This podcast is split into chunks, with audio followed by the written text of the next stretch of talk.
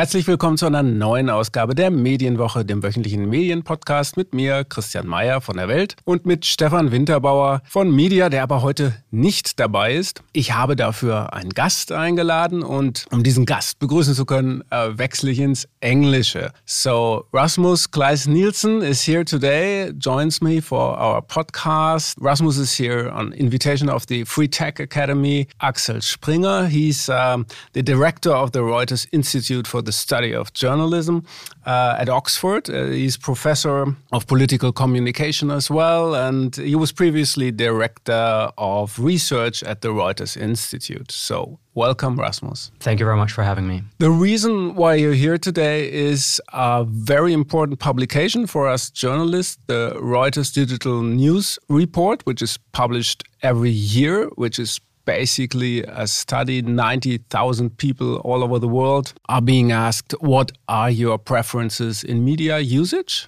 And uh, which uh, it just came out a couple of weeks ago which report is that now? The 10th 11th is that right? The 11th yeah. So welcome. I was going to ask a couple of questions that came to my mind when i read the report. So one thing that's been highlighted in every country, I guess, is a growing news avoidance. So, a significant number of people in Germany, also in other countries, tend to avoid the news, partly because they spread bad news. I mean, we all know COVID uh, the war in Ukraine, the climate change, and, and so on and so forth. So, does this development mean that we have to worry about the acceptance of journalism, Rasmus? I think it's important to sort of understand why it is that people might selectively avoid the news. Most of the people that uh, we survey for the digital news report have, I think, quite sort of classical expectations of what they want from journalism. We know this from previous years' research.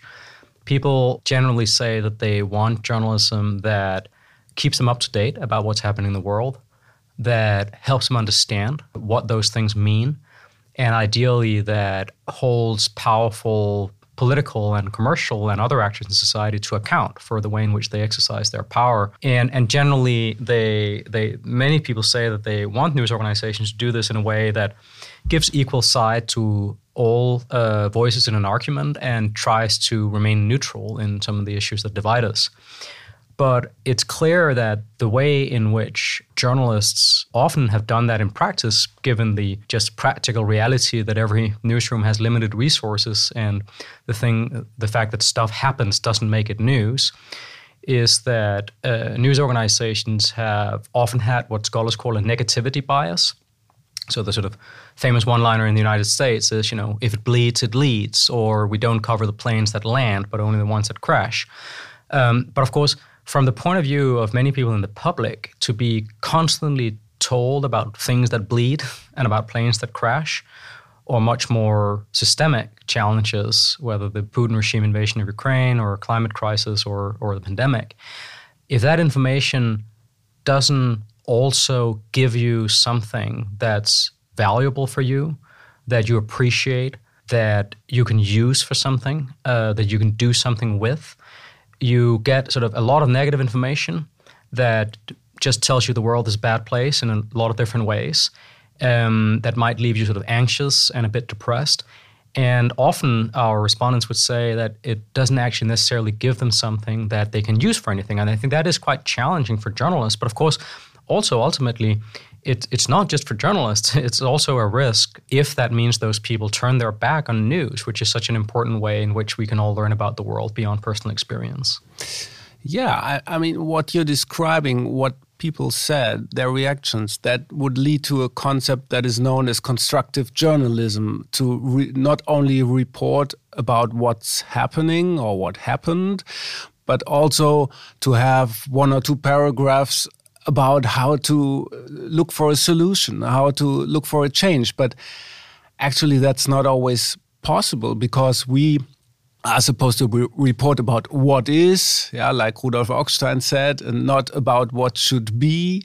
Um, so, but but as if I understand you correctly, you would be an advocate of this sort of concept of constructivism? I think it's really important to uh, respect that different news organizations practice their journalism in different ways. They have every right to do that. Uh, no one gets to tell them how to do their jobs. And there isn't sort of going to be one model that works for every news organization or every journalistic aspiration. And I also think it's important to recognize that um, some forms of so called constructive or solutions journalism can fit very well with Augstein's vision of reporting things as they are. They don't need to take the form of sort of moralizing, telling people how to live their lives, lecturing about all the ways in which each of us falls short of some grand moral vision other people have on our behalves. Um, the subjects of history have often disappointed those who philosophize about what we're all supposed to do uh, on society's behalf. I think it's, a, in a sense, uh, a more basic twofold observation. One is that if the basic commitment of journalism is to seek truth and report it, and if one acknowledges up front that the fact is that not everything that happened in the world yesterday went wrong, then a news product that only focuses on things that went wrong yesterday is falling short of its own ambition and not actually giving people a fuller picture of the world in which uh, we live.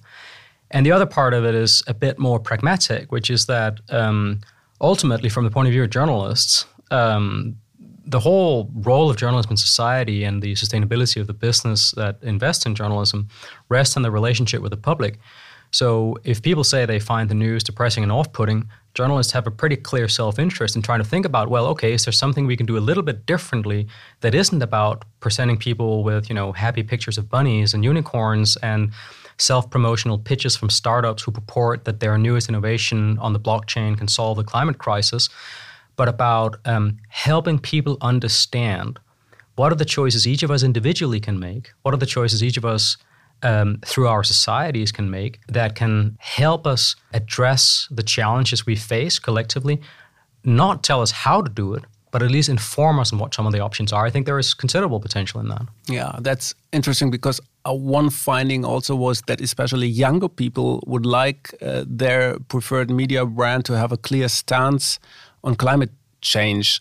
Uh, so, what did that mean actually? That they want the media to report about climate change, or that they want this particular brand to speak out against climate change, to to to be a little bit activistic? I think that sentiment can take a lot of different forms, and I'm sure that there are some younger people who would appreciate, for example, the British newspaper The Guardian's decision to consistently call human induced climate change the climate crisis to stress the urgency of the challenges that we face collectively as a species. But I think there can also take many other forms. Um, so, for example, Wolfgang Blau um, is, I think, a, a, clear, very clear advocate of the necessity um, of thinking about climate as a dimension of most journalistic stories, the same way that journalists are completely accustomed to considering politics or money as possible dimension of stories that they are covering. Very few political journalists would cover a political story without at some point asking the politicians involved, well, what is this going to cost? Very few politicians uh, sorry, journalists would, um, you know, think about the pronouncements of big energy companies or technology companies or utility companies without at some point asking them, well, what is the regulatory or political dimension to this? Similarly, I think there is a, a, a strong case to be made that there are many kinds of journalism across politics, across business, across fashion, climate, uh, travel, sports, where journalism historically hasn't really considered, well, what does this story, uh, how does this story connect with the systemic challenges that we face around climate change in our societies. So I think it can take many different forms. I don't think it needs to be necessarily prescriptive. Uh, I think it can also just be about recognizing that climate change is one of the sort of structural features of our societies today. And the same way that news organizations in the past would consider, say, the Cold War as a dimension of many different stories without necessarily telling people you must think this about the Cold War. Well, some of them did. Um, I think the same way the climate uh, uh, change could be a frame that could be used in many different kinds of journalism, and it's very clear many younger people would appreciate and value that. Yeah, yeah. I thought it was quite striking uh, that a fair amount of also younger people said they lack explanation. I think that's going into the direction you are describing, not necessarily telling us what to do or how to do it, but uh, providing more context. And if people think that journalism uh, lacks this sort of contextualization, that's quite depressing for us journalists because I think that what we're supposed to do anyway for, for like not not 2022, but uh, for for always, right? Yeah, I mean, I think um, a lot of journalistic output um, still is sort of dictated by the conventions and genres of the 20th century. 500 word in the still picture, two and a half minute on TV or radio as sort of a clip for for a broadcast. And that format is good at some things, but I think there's also sometimes is the risk that um, it doesn't always convey all that much more important information than what could be captured in a headline that people can scan quickly on an app or see on a social media feed or a search. And it isn't long enough and extensive enough to let the journalists involved use their often considerable expertise to really unfold for the citizen who engages with that journalism what is the wider context here? what does this actually mean? What might happen next? Because that requires more than 500 words or two and a half minute. So I think there are cases both for much shorter forms of journalism that really give just a quick updates that people actually we know for a fact often choose. Most people look at a lot of headlines, many more headlines than they read articles, as well as uh, deeper dives that really help people understand some of the big issues of our time. Yeah. Uh, so that leads to uh, a question which is kind of connected. Will TikTok be a big thing in journalism or for journalism? It's very clear in our research, and we are far from the only people finding this, that there is very significant growth in the number of people who use TikTok, in particular amongst younger people, but also other groups. And also that um, some of the people who use TikTok also say they get news uh, via that platform. Um, I think if we think of news more broadly as one of the ways in which people try to understand the world beyond personal experience, try to form a view of what are some of the big contending forces in our world, what are the things that are going on, how might one think about those things, then it's very clear that every media platform that's popular is important right? So the same way that, say, uh, morning television or debate programs or infotainment on TV, even fiction, could be an important way, a part of, of the way in which people thought about the world in the past. It's very clear that many kinds of social media presences, influencers, content creators, but also news publishers, are going to be an important part of how people make sense of the world uh, going forward, including on TikTok. Still, if I look at German publishers, very few of them are all in uh, regarding TikTok, I mean, publishers are not usually the first movers. I understand that. But uh, would it be understandable to say, yeah, we, we do Facebook and we do Twitter and we do this and that, but TikTok ads not for us. It's for 14 year olds, and um, they're going to be in touch with news anyway later in their uh, life. I think it's very dangerous for publishers to assume that simply through uh, the gradual decay of bodily cells, uh, people will suddenly uh, revert to 20th century media habits. Uh, I think that's extraordinarily unlikely that's to happen. That's been said with print subscriptions. That's been forever, said with print, yeah. and it's not been the case. It's being said with television. I'd be very surprised if that happens. Uh, I would say that even with websites, it's not at all clear that that's the way it's going to work. Of course, the informational needs change in the course of one's life. When you have children, you start caring about primary, uh, you know, kindergartens and, and, and schools, when you, you know, maybe buy property, you start caring about the local politics in a different way. So, of course, some things will change. But um, often the media habits we form in our youth are formative and, and are things that will stay with us for a long time. But at the same time, I also think that it's important that every uh, one of us as citizens remember that while news publishers play really important roles as informal political institutions in our society, most of them are for profit private companies. They're not charities. They're not publicly funded. and for the same reason that, you know, the Bild print newspaper wasn't just handed out for free on every street corner in Germany in the 1990s or 1980s. For a publisher, whether it's Springer or Süddeutsche or any other publisher, to make their journalism available on a on a platform, they have to think about what is the business case for this. Is there a way in which we can get a return on the investment of time and effort that it takes to use this platform to bring our journalism to more people, to other people than we normally do, and how are we going to recoup that uh, that investment? And I understand entirely why publishers who have had many years of often quite frustrating experience with Facebook, with YouTube, with Twitter, with Google Search, uh, and other big platforms are trying to be a bit careful about you know where do they invest money without necessarily having a clearer sense of what the returns on investments are going to be. But of course, the risk is clear is that you lose touch with a generation who, who sees social media as the main entry point into information. Right now, it's more like an investment into the brand. Uh, exactly right. It's a form of marketing, essentially. Yeah, yeah. So, which leads to my my final topic: uh, the paid paid uh, circulation or the paid uh, subscriptions, uh, which is like for us here at Springer, but also increasingly at other outlets, like the most important form of financing our journalism. So, how does that go? I gather from the report that the willingness to pay for news subscriptions is slightly growing uh, across all countries. It's like 15, 70% in Germany, um, I read which is nice, but is that sustainable? And do you foresee like a slow growing development, or will we rather hit a ceiling sometime there? Well, first of all, I think this is the kind of situation that is sort of a glass half full, half empty type of finding. The half full bit, I think, is important to recognize. Not so long ago, there were very prominent both commentators and news publishers said people will never pay for online news. It's never going to happen. Paywalls are history. The future is free. The future is social media. Uh, the future is pushing things out on platforms. That's where uh, people are. That's the way in which we're going to run our businesses. Um, by now, we know for a fact that a significant minority of people in most of the countries that we study are willing to pay fairly substantial amounts of money, often the same as a Netflix subscription or a Spotify subscription, for news publishers that they often use, frankly, much less than they use Netflix and Spotify, but still find valuable enough to pay for it. This is good news for the industry, and it's ultimately good news for many of us as citizens because it helps power journalism that many of us benefit from, even if we don't always pay for it uh, ourselves.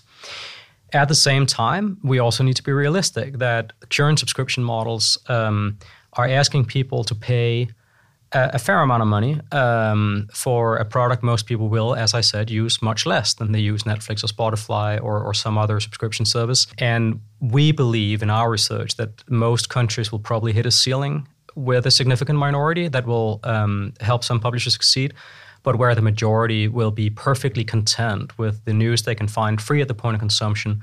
And when they sign subscriptions for digital media, it's going to be for entertainment, for sports, or audiobooks and the like, and not for news. Now, is this enough to sustain uh, media companies and journalism? A lot here rests on what one means by sustain. If one means by sustain, will every publisher make as much money as they did in the 1990s? Then absolutely not. We live in a free market society. Some publishers have been very public historically about their commitment to the idea of free market societies and not sort of using policy to protect incumbents or prop up failing industries. But we need to be very clear that uh, the subscription market is a few winners, many losers market when it comes to publishers. Some of those publishers will succeed, sometimes beyond their wildest dreams, sometimes merely succeed in terms of their dreams and they will be sustainable in the sense that they will make more money than they spend, but not necessarily as much money as they made in the past. Other publishers will struggle because people won't find their journalism worth paying for. Hmm, but we haven't seen a mass dying of papers yet. In print, yes. In the US, there are white spots, uh, growing white spots. In Germany, not so much. But if I understand you correctly, we will uh, see a concentration, uh, a further concentration of media, a process which has been going on for a while. There, there are some differences from country to country. I want to stress here, and Germany has a more uh, stronger history of more regional media than, than many other countries uh, in Europe and elsewhere. But I would say that most of our research suggests that media markets are becoming increasingly national and international and are increasingly dominated by a few very successful publishers, and that a lot of other titles are going to struggle. And that local is a very challenging proposition because people find a lot of the information that local newspapers used to provide in other ways.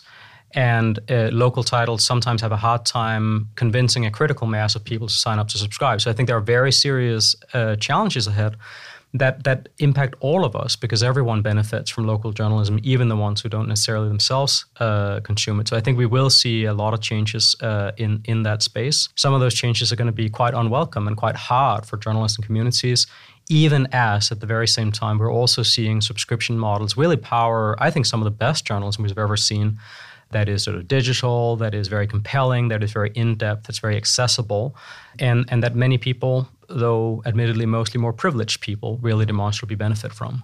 Yeah, yeah, I, and I understand we need not to spread doom and gloom, so that would be the positive outlook uh, you have. And well, then the goal would be to extend the reach beyond the what you call privileged uh, people uh, who, who already pay for news. Yeah, I mean, in a sense, if I were to sort of summarize my view on the near term future for journalism and the media business that sustains it, is that frankly, people like me highly educated, affluent, living in cities, highly interested in public affairs, willing to pay for news. It's going to be fantastic for us. Going to get great variety, lots of people competing uh, for my time and attention, and some fantastic journalism tailored to my every whim and interest. Um, I think the two or three things that are challenging our local journalism, in particular in more remote or sparsely populated or poor parts uh, of, of countries, it's um, the question of whether there is broad based political and public support for reinventing the model of public service media, which has limitations and critics, but also uh, has a very important role to play in many societies. And finally, uh, something I think is supposed to sort of both a bit controversial in, in some circles, but also particularly apropos, given that we are recording this in the Springer Building in Berlin, is the proud European tradition of popular journalism that was consciously working class uh, and not starting from the point of view, lived experiences, and worldview of the privileged few, but from the point of view of the proverbial man and woman on the street. And I'm very encouraged to see some of the popular titles in the Nordic countries and in Flanders and in the Netherlands really doing quite well with digital journalism with very high reach and a very proud commitment to serving independent, for profit, private sector journalism for everybody, not just for the privileged few. Sounds good. That's very interesting to hear that. Thanks so much, Rasmus, for your time. Uh, and uh, yeah, take care. Thank you, Christian.